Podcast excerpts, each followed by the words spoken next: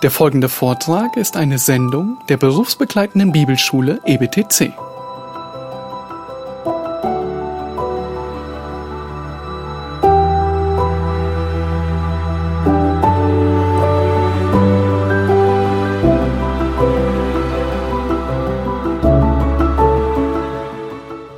Dann wollen wir, wollen wir wieder einsteigen und nun den nächsten Schritt miteinander gehen.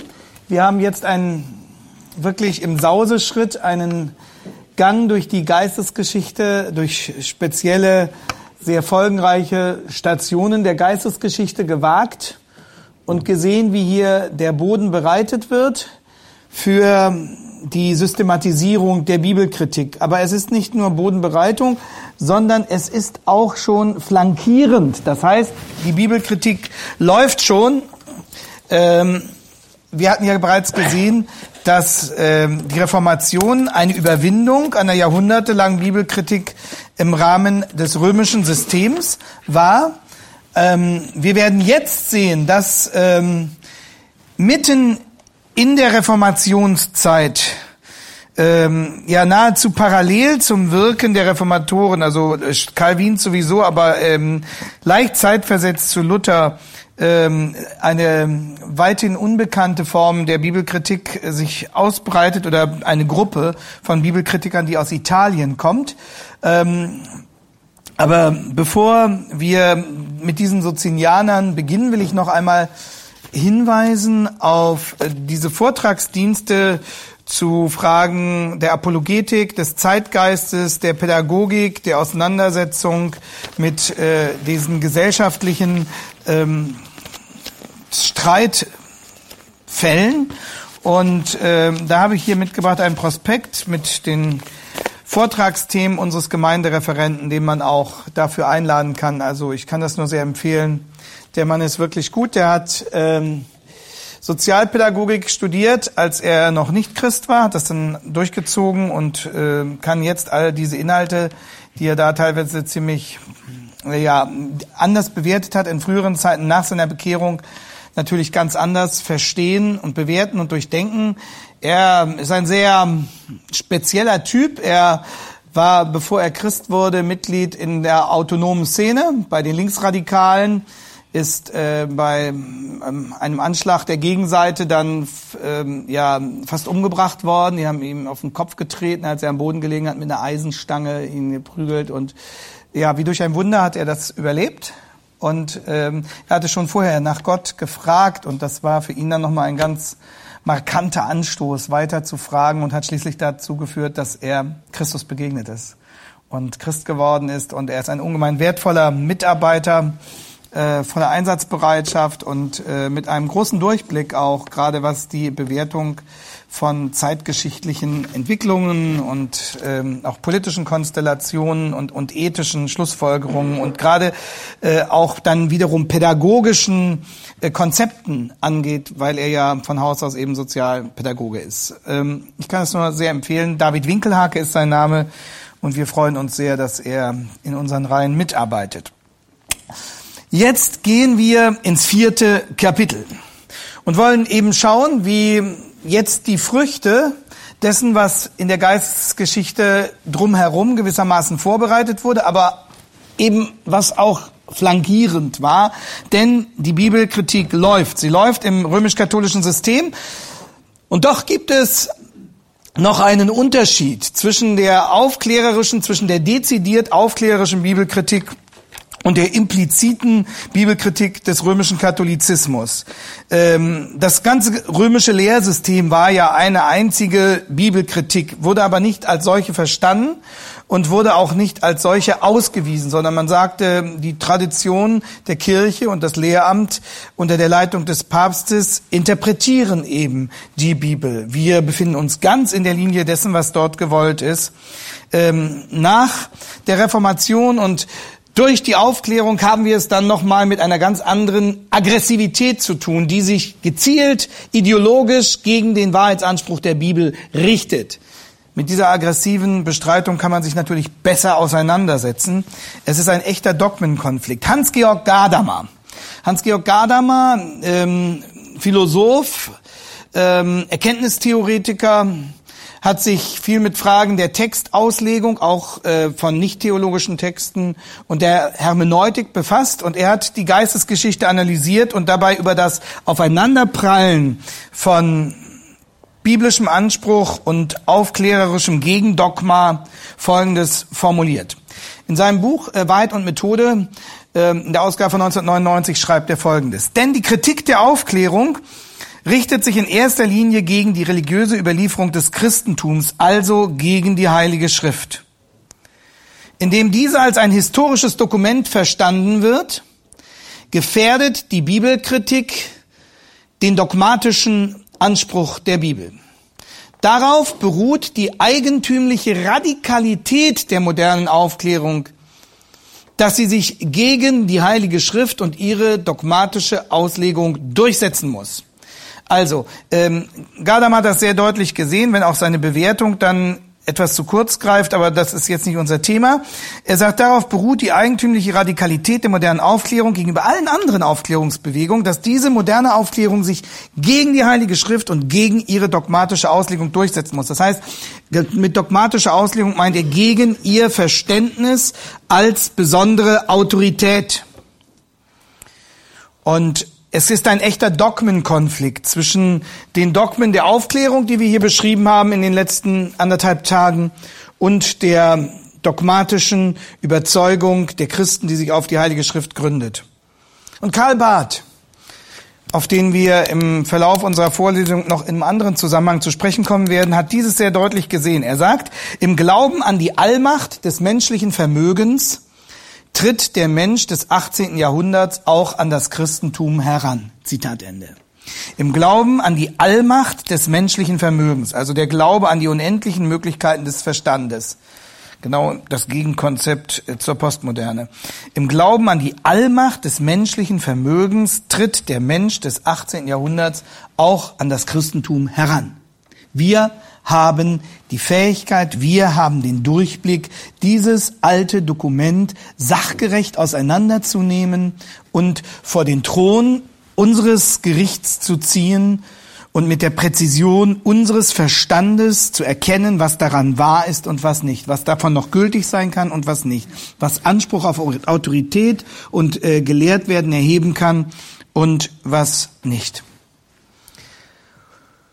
Aber bevor die Bibelkritik richtig in Fahrt kommt, bevor sie dann auch äh, von Theologen gezielt in Aufnahme der philosophischen Vorarbeiten definiert und entfaltet und entwickelt wird, zeigt sich innerhalb ähm, der Reformationszeit schon eine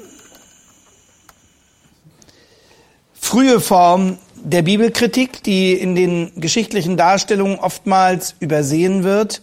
Ich will damit nur zeigen, wie früh das losging und diese frühe, dieses Beispiel früher Bibelkritik ähm, firmiert unter dem Begriff Socinianer.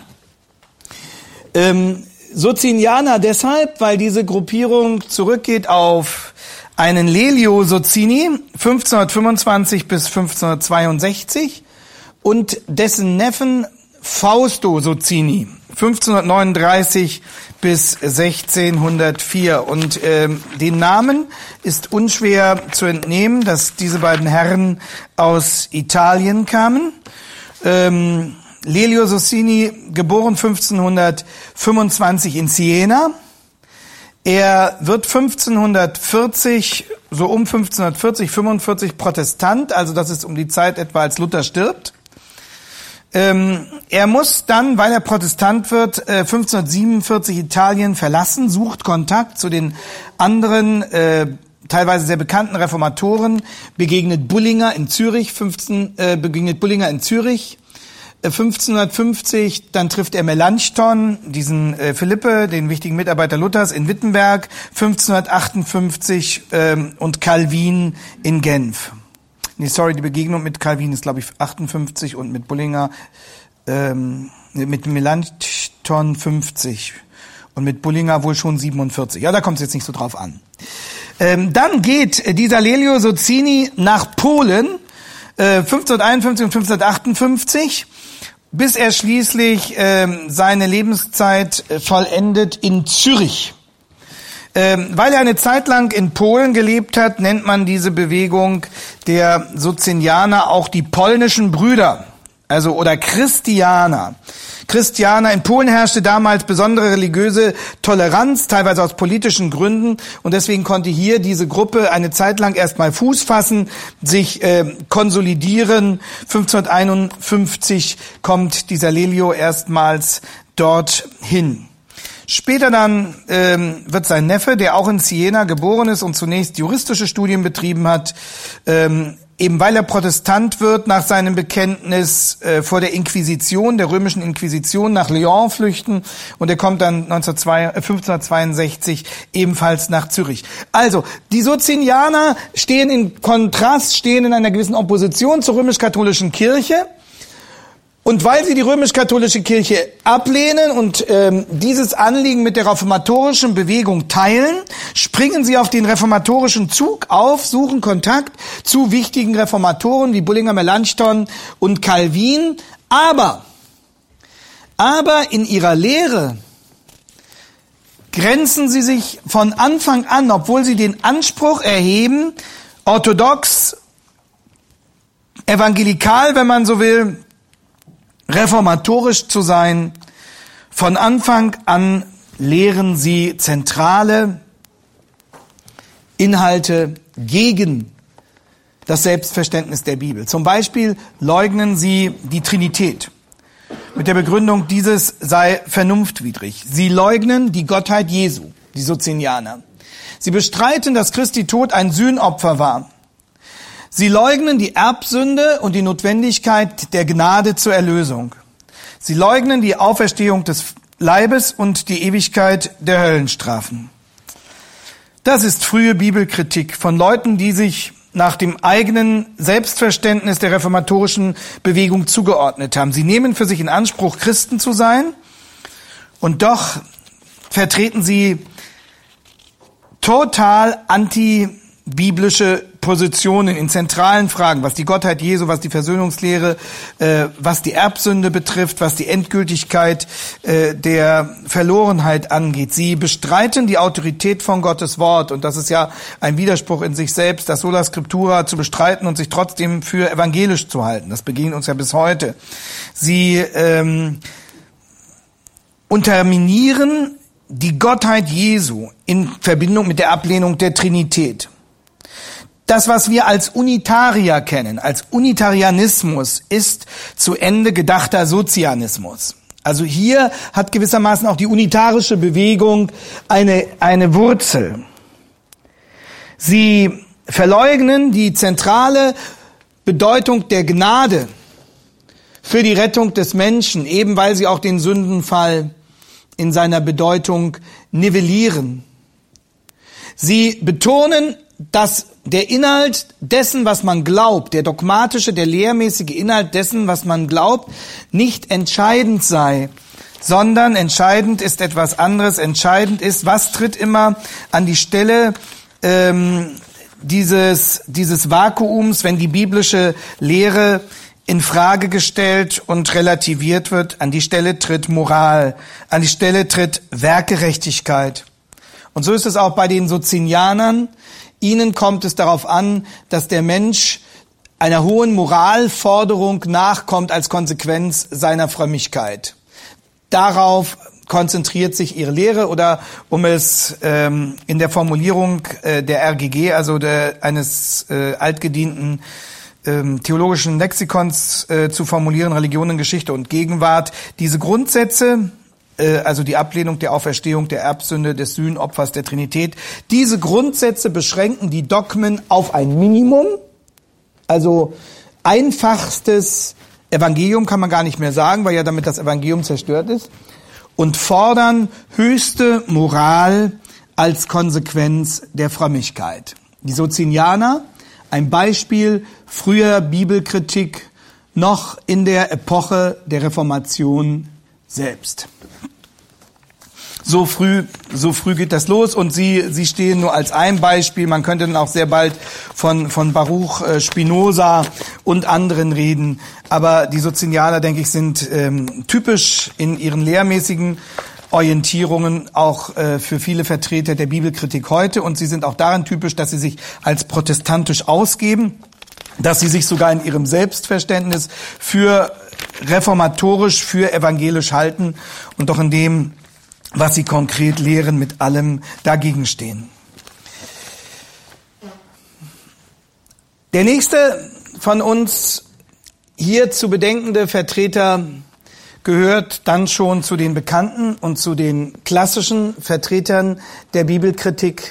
Ich rede von Johann Salomo Semmler, der auch gern bezeichnet wird als Vater der Bibelkritik, als Vater der historisch-kritischen Methode. Semmler, äh, was wir unschwer erkennen, ist ein Zeitgenosse Kants. Er wendet die Denkweise Kants auf die Bibel an. Die Bibel darf keine überlegene Autorität beanspruchen, denn man kann ja über den Glauben nichts Gewisses sagen. Man kann über den Glauben keine übernatürlichen Informationen beziehen. Es wird also per Definition, egal, jedes Mal suche ich vergeblich, hier haben wir es.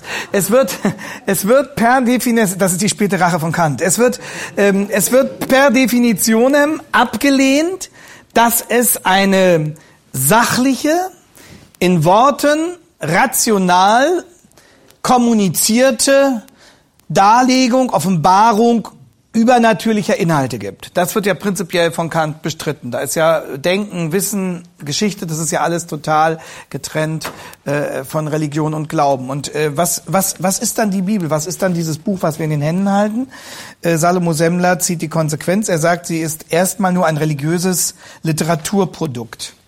Äh, sie ist Heilige Schrift nur in Anführungsstrichen. Sie ist keine von Gott geschenkte Offenbarung, sondern nur eine Sammlung subjektiver Glaubenserfahrungen.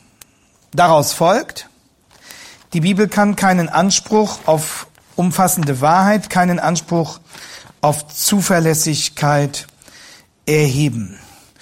Äh, Salomo Semmler lehrt als Professor in Halle und seine wichtigste Veröffentlichung ist die Abhandlung von freier Untersuchung des Kanon. Das ist ein Standardwerk, Abhandlung von freier Untersuchung des Kanon. Kanon bei ihm noch mit C geschrieben.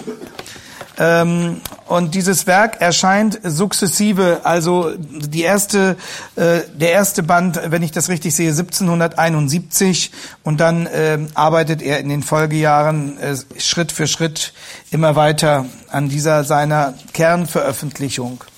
Kant hat gesagt, es gibt keine reale Offenbarung übernatürlicher Wahrheit. Semmler behandelt die Bibel wie jedes andere Buch auch. Sie kann keinen Sonderanspruch erheben. Äh, damit steht Semmler im, im Gegensatz zu dem, was die protestantische Orthodoxie vorher gelehrt hat.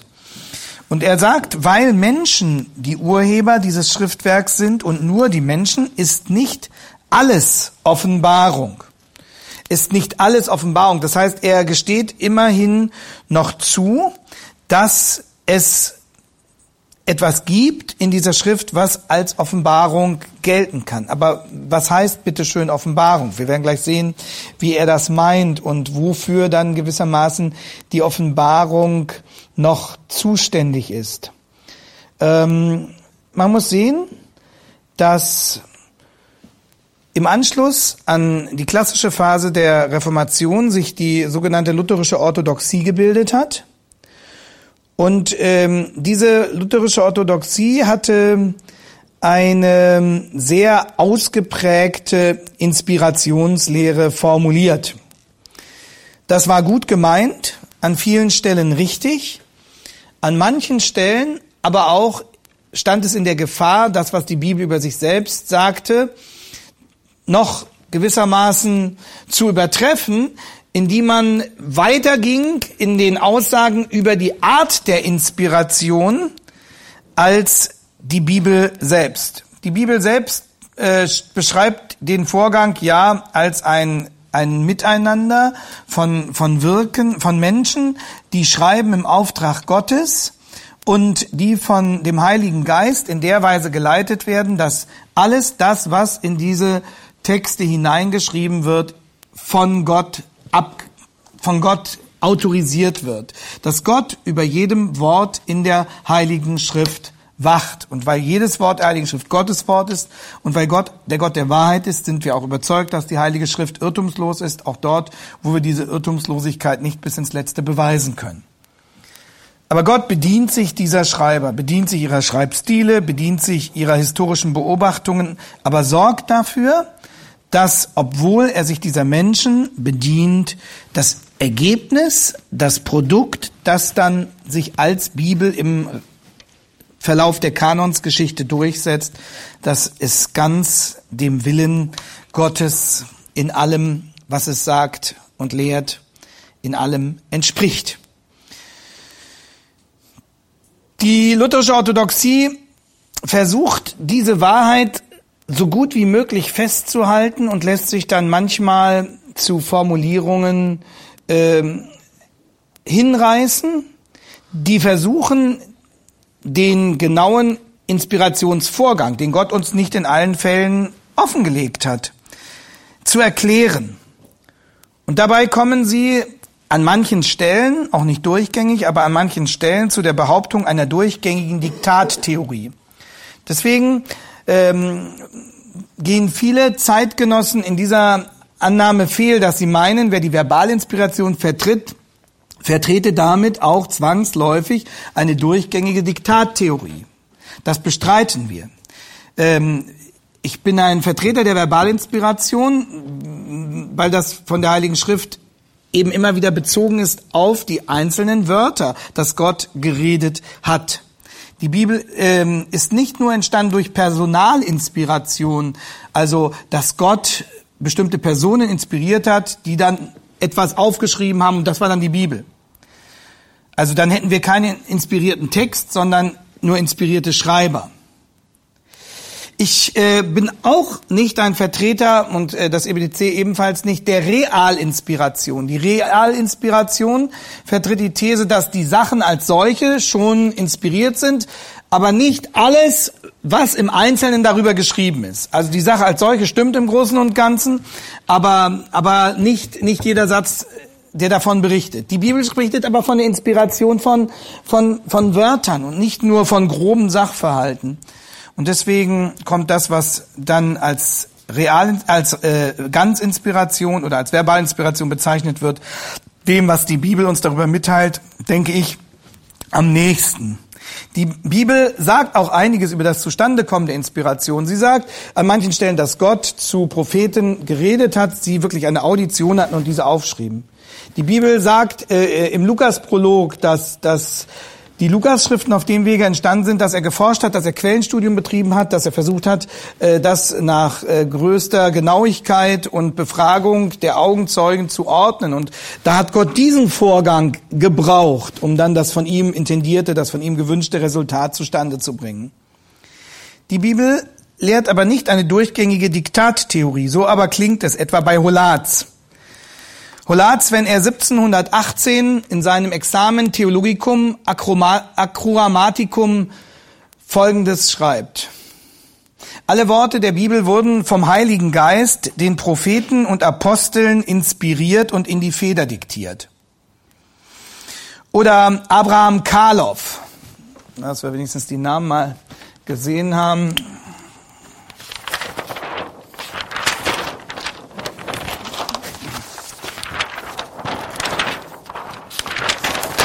So viel Papierverbrauch.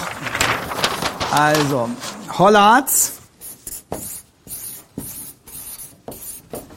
Ähm, wie gesagt, äh, frühes 18. Jahrhundert. Äh, und äh, noch früher als Hollards war Abraham Karloff mit W am Ende. Der äh, um 1655 Folgendes schreibt.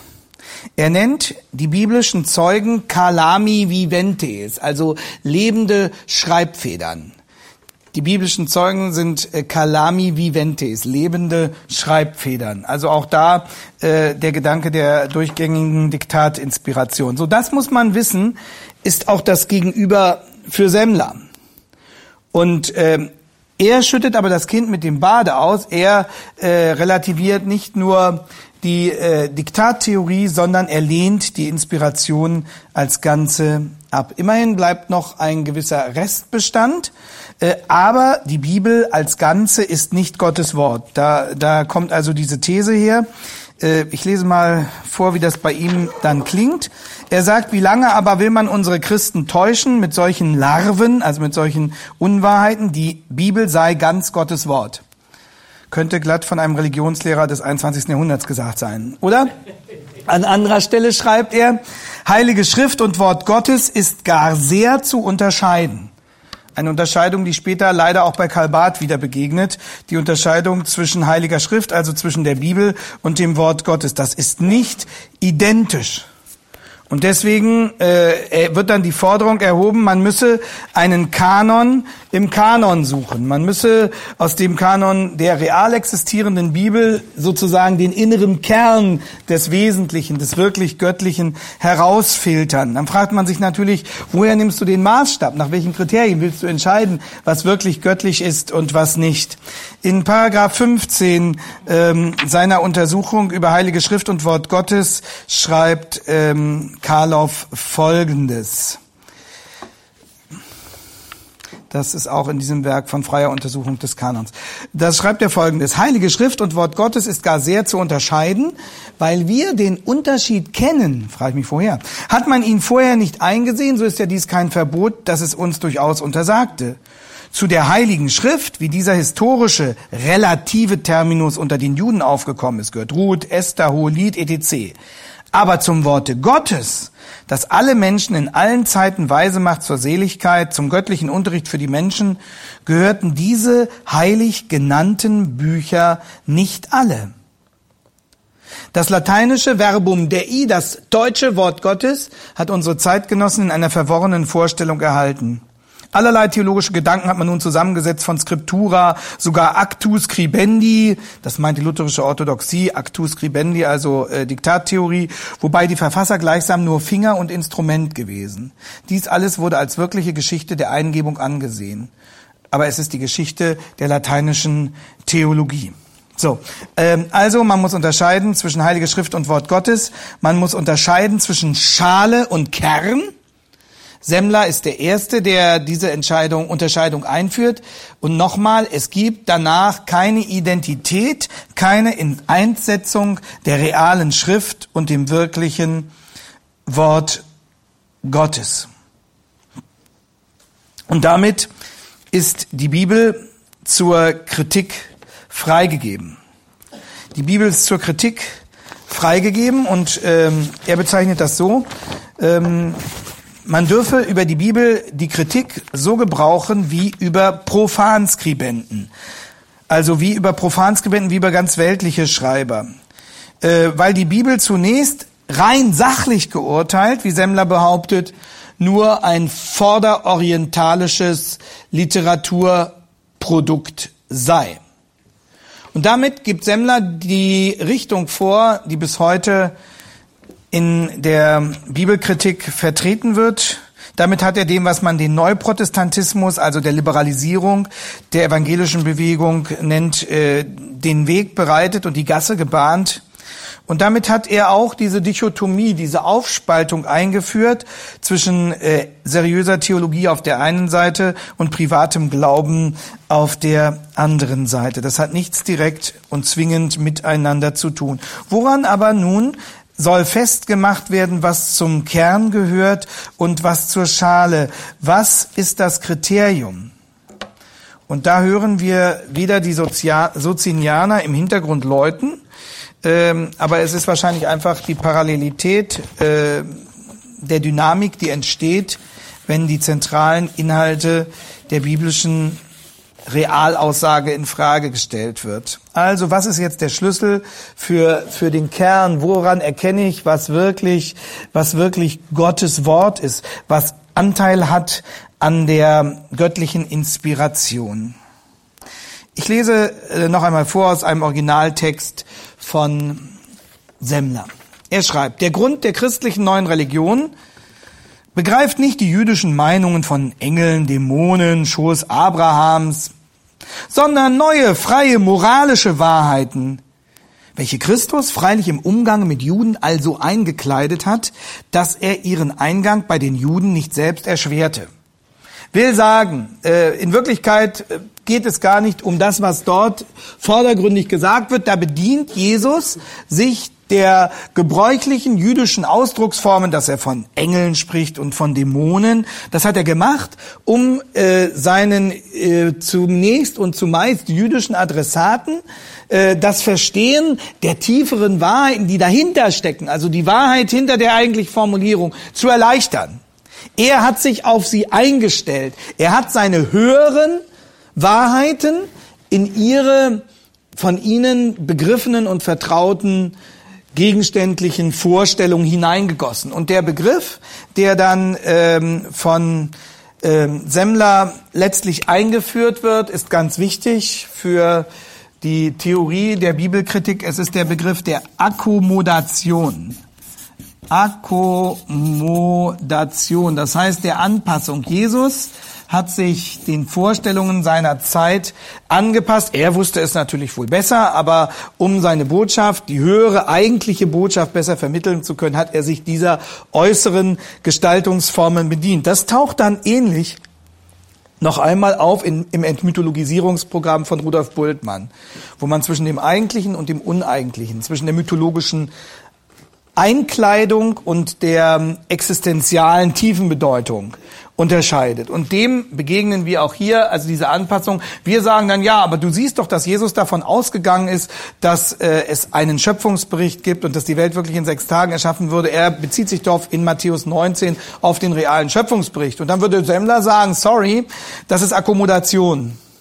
Er hat sich eben angepasst äh, auf die begrenzte Vorstellungswelt seiner Zeitgenossen, um eingekleidet in diese ähm, äußeren Begriffe und Vorstellungen, seine höhere Wahrheit ihnen zu präsentieren. Aber wir werden nun ganz kribbelig und äh, sagen, ja, was ist denn nun die höhere Wahrheit? Hören wir weiter auf Semmler. Die Absicht aller dieser Bücher war doch wirklich, dass nun neue Gedanken und Urteile und neue jetzige Erkenntnis entstehen sollte in den Teilnehmern an einer, jetzt kommt's, neuen moralischen Religion.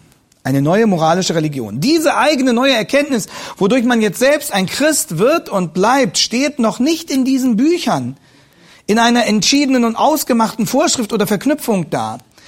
Wenn gleich die damalige Meinung der Juden, welche Christus und die Apostel besser belehren wollten, oft vorkommen und gemeldet werden mussten. Die Denkungsart der Juden konnte nicht sogleich in eine neue, schon ganz christliche verwandelt werden, weil sie an eine jüdische Farbe gewöhnet ward waren. Aber es steht nun bei den Lehrern, nun bei den Lehrern und Christen, was sie von dieser damaligen lokalen Modifikation und Lehrart jetzt zur christlichen neuen Erkenntnis rechnen wollen. Also, die Lehrer und die Christen heute müssen entscheiden, was sie von den jüdischen Vorstellungsformen, die da in die Bibel reingekommen sind, weil man sich, weil Jesus und die Apostel sich auf die Juden eingestellt und ihnen angepasst haben, was davon wirklich zur christlichen neuen Erkenntnis gerechnet werden soll. Und äh, der Geist Christi macht dann dem Einzelnen deutlich, worum es geht. Jeder Mensch muss die moralische Würde Gottes selbst lebendig zu erkennen anfangen und es geht also hier um eine, eine Moralreligion, die gemäß dem Geist Christi offenbart werden soll. Ähm, also, wo die biblische Realaussage schwindet, landet man am Ende wieder bei der Moral. Im moralischen Anspruch, in dem, was zur moralischen Ausbesserung dient, wie Semmler auch sagen kann, da zeigt sich der Geist Christi. Was geschieht hier? Hier macht man einen aufklärerisch verstandenen Moralismus zum Maßstab und Erkennungszeichen des Wortes Gottes. Und das geschieht bis heute. Eine aufklärerische Vorstellung von, von Moral, von Menschlichkeit, von, von ethischer Verbesserung bis hin zur Vervollkommnung, eine, eine aufklärerisch definierte Moral ist das Kennzeichen des wahren Gott, Wortes Gottes nach Semmler.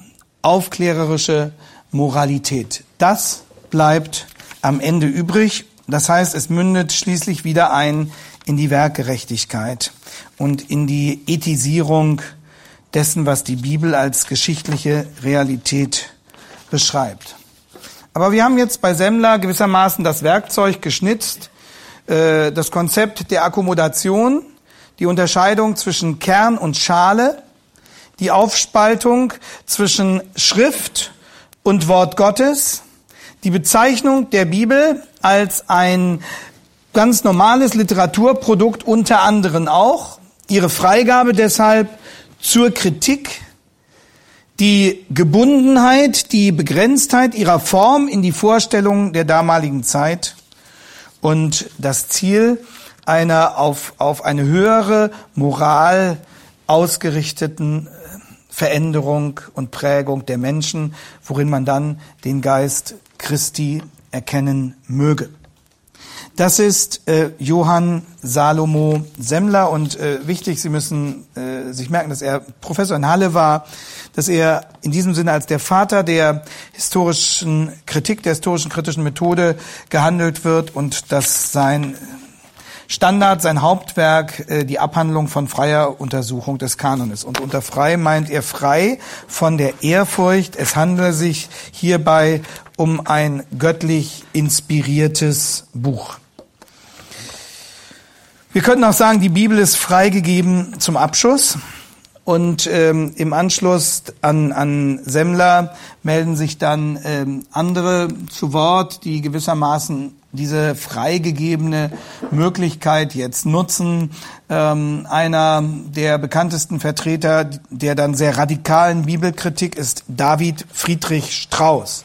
David Friedrich Strauss, ähm, seines Zeichens Theologe, äh, ich glaube, er schreibt sich mit SZ. Ähm, da gab es auch noch keine neue Rechtschreibung. Und ähm, er hat gelebt von 1808 bis 1874. 1808 bis 1874. Er ist so ein klassischer Vertreter äh, derer, die nun im Anschluss an Semmler wirklich auf die Bibel losgehen und ähm, wüten in den Befunden. Ähm, es ist interessant. Äh, David Friedrich Strauss hat ein Leben Jesu geschrieben in den Jahren 35, 36. Ähm, sozusagen ein Klassiker der historisch-kritischen Exegese in ihren Anfängen.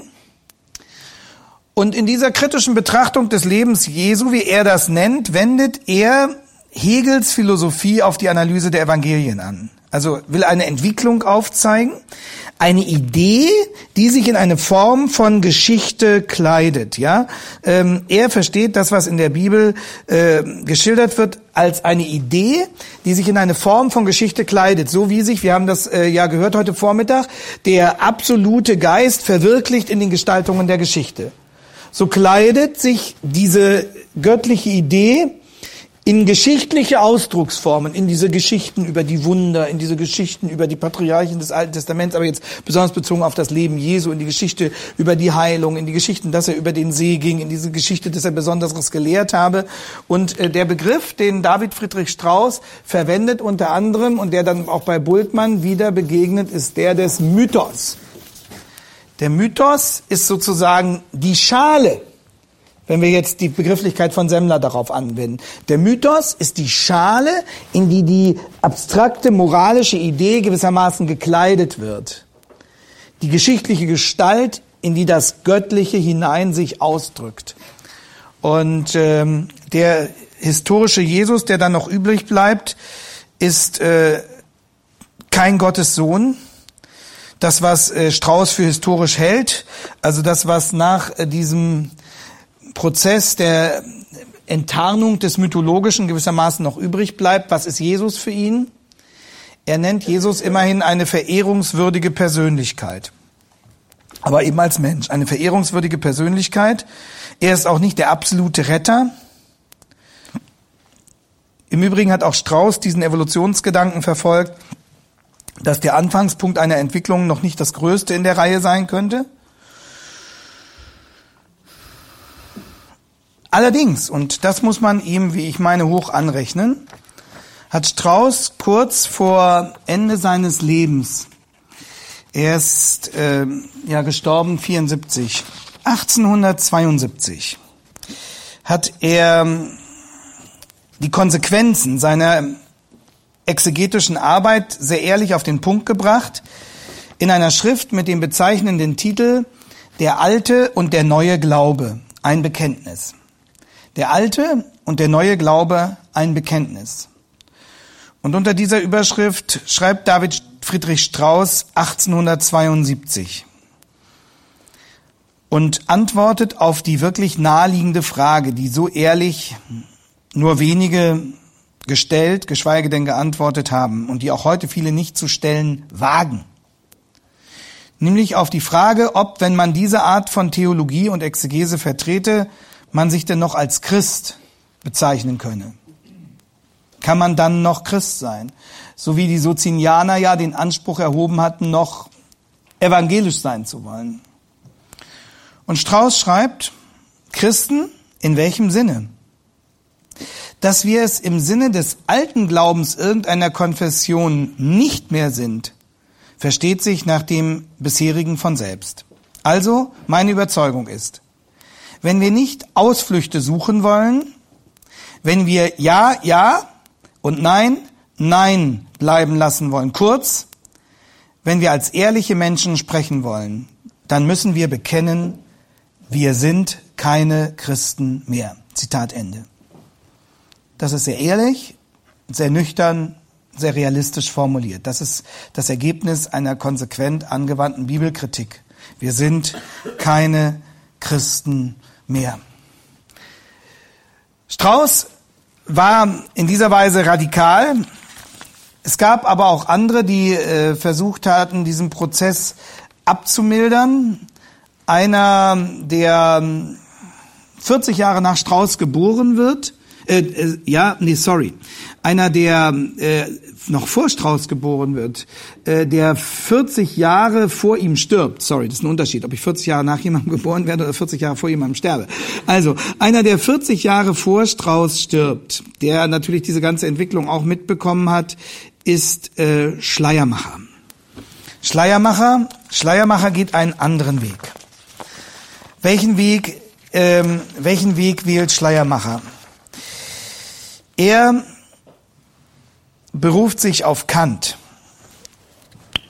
und sagt, nein, so radikal dürfen wir nicht vorgehen. Also Schleiermacher äh, gestorben 1834, geboren irgendwas 17, sorry 1768, ist auch ein 68er hier. So 1768, 1834 ist er gestorben, 1874 äh, stirbt, stirbt Strauß. Schleiermacher geht einen, einen anderen Weg. Er ist der Vertreter einer sogenannten agnostischen Theologie. Und dem begegnen, dem Phänomen begegnen wir heute auch. Ähm, er sagt, es, ähm, es kommt überhaupt nicht auf die historische Einkleidung an. Das ist nur die äußere Form. So unterscheidet er eben zwischen Schale und Kern. Und wir, wir müssen, äh, unabhängig davon, ob das historisch passiert ist oder nicht, wir müssen nach dem, der höheren Lehre, nach dem tieferen Vertrag, äh, ähm, nach dem tieferen Ertrag, nach dem eigentlichen Inhalt dessen fragen. Und dieser eigentliche Inhalt ist wieder was? Moral. Also ist immer das Gleiche, was bleibt. Er übt keine radikale Kritik, er teilt die äh, Behauptungen der Bibelkritik und sagt, ja, das ist auch so nicht passiert und so weiter, aber darauf kommt es auch nicht an, sondern wir müssen durch die äußere Form hindurchstoßen auf den eigentlichen Kern und der ist moralisch. Die Religion Jesu. Und einer, der ihm darin folgt, ähm, ist auch äh, ein Schüler Kants, wenn man so will, und das ist Albrecht Ritschel.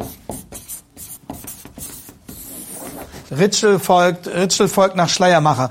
Und Ritschel ist auch einer dieser klassischen Vertreter, ja, kann man noch lesen, genau, einer sogenannten, ich, äh, ich spare Ressourcen, ja. Äh, ist auch der Vertreter einer sogenannten agnostischen Theologie. Ähm, Ritschel hat man sogar als Biblizisten bezeichnet, aber nicht in dem Sinne, dass er das, was in der Bibel stand, wirklich wörtlich ernst genommen hat, sondern dass er schon versucht hat, die Person Jesu äh, so genau wie möglich aus den neutestamentlichen Schriften heraus zu filtern unter Wegstreichung der übernatürlichen ähm, Aspekte äh, unter Infragestellung seiner Göttlichkeit und so weiter, aber eben auch mit diesem Ziel, das Gottesbewusstsein Jesu zu verstehen. Was hatte er für ein Gottesbewusstsein? Wie, wie naht er sich Gott gefühlt, gewusst? Und was hat das sozusagen für den moralischen Ertrag seiner Lehre zu bedeuten? Äh, also äh, es gibt diese beiden Wege, dass ich entweder die radikale historische Kritik durchziehe und sage, ähm, nach biblischem Verständnis gehört die Geschichte untrennbar zum Inhalt des Glaubens und dann muss ich äh, gewissermaßen mich jenseits des Glaubens stellen. Oder ich sage, nein, nein, die Geschichte, die glaube ich zwar auch nicht, ist alles nicht passiert, aber ist nicht so entscheidend. Äh, man kann sozusagen äh, das Geschichtliche abtragen und äh, destillieren einen, einen höheren Gehalt, der in den, dem, was die Geschichte abbildet, doch mitschwingt und man kann Christ bleiben und trotzdem der volle Bibelkritiker sein. Also entweder ich streiche die Geschichte und stelle mich jenseits der biblischen Offenbarung oder ich streiche die Geschichte, hebe davon aber einen, einen moralischen Ertrag ab und meine, das sei dann das wahre Christentum. Und da haben wir auch wieder diese Kategorie der Moral, wie wir sie bei äh, Semmler gefunden hatten. Unterschiedliche Möglichkeiten jetzt, aber keiner, keiner stellt die Gültigkeit der Bibelkritik in Frage. Zumindest keiner, der, der eine namhafte Stimme hat. Keiner ähm, sagt, hoppla Jungs, äh, das ist doch eine philosophische Setzung.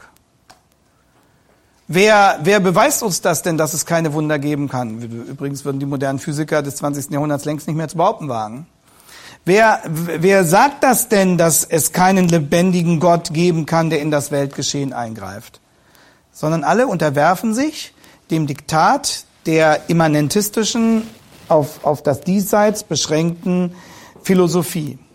Alle folgen Kant und äh, den anderen, die das äh, auf andere Weise behauptet haben. Alle folgen den Empiristen. Keiner stellt diese Dogmen, diese ideologischen Voraussetzungen in Frage. Alle betrachten die historische Kritik wie ein, wie ein Schicksal, dem man ausgeliefert ist und dem man, dem man nicht entkommen kann. Ich will hier noch einmal die ähm, anderen Personen aufzeigen, Lessing und äh, Strauss. Also Lessing auch äh, in seiner Kritik an der Geschichte, das hatten wir ja gesehen, David Friedrich Strauss und dann die Ausweichmanöver bei Friedrich Schleiermacher und bei Albrecht Ritschl. Und jetzt gehen wir äh, nach der Pause äh, den nächsten Schritt und kommen zu Ernst Trölsch. Und ich kann Ihnen sagen, Trölsch war ein radikaler Denker. Und Trölsch hat gesagt, Leute, äh, was der Schleiermacher da tut und was der Ritschl da wagt, das kann nicht funktionieren. Wir geben unsere Fundamente auf. Wir können uns nicht ganz von der Geschichte lossagen. Wir brauchen die Geschichte. Trölsch war irgendwo ein Hegel-Fan mit einer, mit einer gewissen äh, Sicht für die Notwendigkeit von Geschichte. Und er will nun ein Modell entwickeln, dass man sich nicht auf diese agnostische Position zurückziehen muss, denn das ist ja ein Ausweichmanöver, das ist sozusagen ein sich wegducken unter der historischen Frage, sondern Trölsch will gewissermaßen den historischen Stier bei den Hörnern packen und die Frage historisch beantworten und den christlichen Glauben beweisen als überlegen gegenüber allen Religionen. Das ist zunächst mal der Anspruch von Trölsch. Und was daraus wird, sehen wir nach der Pause. Jetzt äh, Folgendes bitte.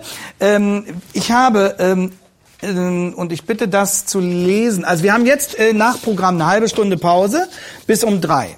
Und dann äh, bitte ich, äh, sich hier um drei wieder einzufinden und ähm, dieses, sich diesen Artikel zu schnappen. Und ähm, ich verlängere dir dafür die Pause nochmal um eine Viertelstunde, also sagen wir bis gut Viertel nach drei.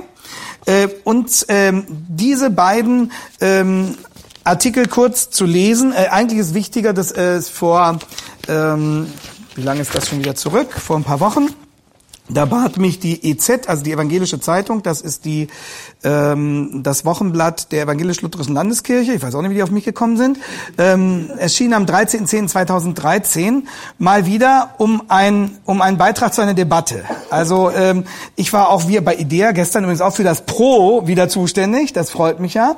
Und zwar hatten sie die These ausgegeben, die historisch-kritische Methode ist Gift. Und äh, ich sollte das Pro dazu begründen. Äh, warum die historisch-kritische Methode Gift sei. Und das Kontra, aber darauf kommt es mir jetzt hier eigentlich an, weil das so eine klassische Begründung der historischen Kritik ist, hat äh, Professor Udo Schnelle geschrieben, der ist Professor für Neues Testament an der Universität Halle-Wittenberg. Übrigens zu meiner Zeit, als ich Student in Göttingen war, meine Frau hat ihn auch noch erlebt, da war er Assistent bei einem äh, neutestamentlichen Professor, der wiederum ein Jünger von Rudolf Bultmann war. Also ähm, ganz interessant, das merkt man hier auch noch. Udo Schnelle heißt der und äh, der bestreitet, dass die historisch-kritische Methode Gift ist und versucht, das zu begründen. Und meine Bitte ist, also meinen Artikel können Sie später noch lesen, der ist jetzt nicht so wichtig. Ähm, ich erzähle Ihnen ja genug hier. Äh, lesen Sie sich bitte den vom dem Professor Schnelle mal durch und versuchen Sie mal ähm, zu verstehen, wie er äh, die historisch-kritische Methode versteht und rechtfertigt.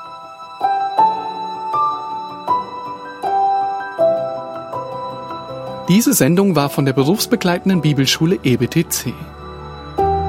Unser Ziel ist, Jünger fürs Leben zuzurüsten, um der Gemeinde Christi zu dienen. Weitere Beiträge, Bücher und Informationen findest du auf ebtc.org.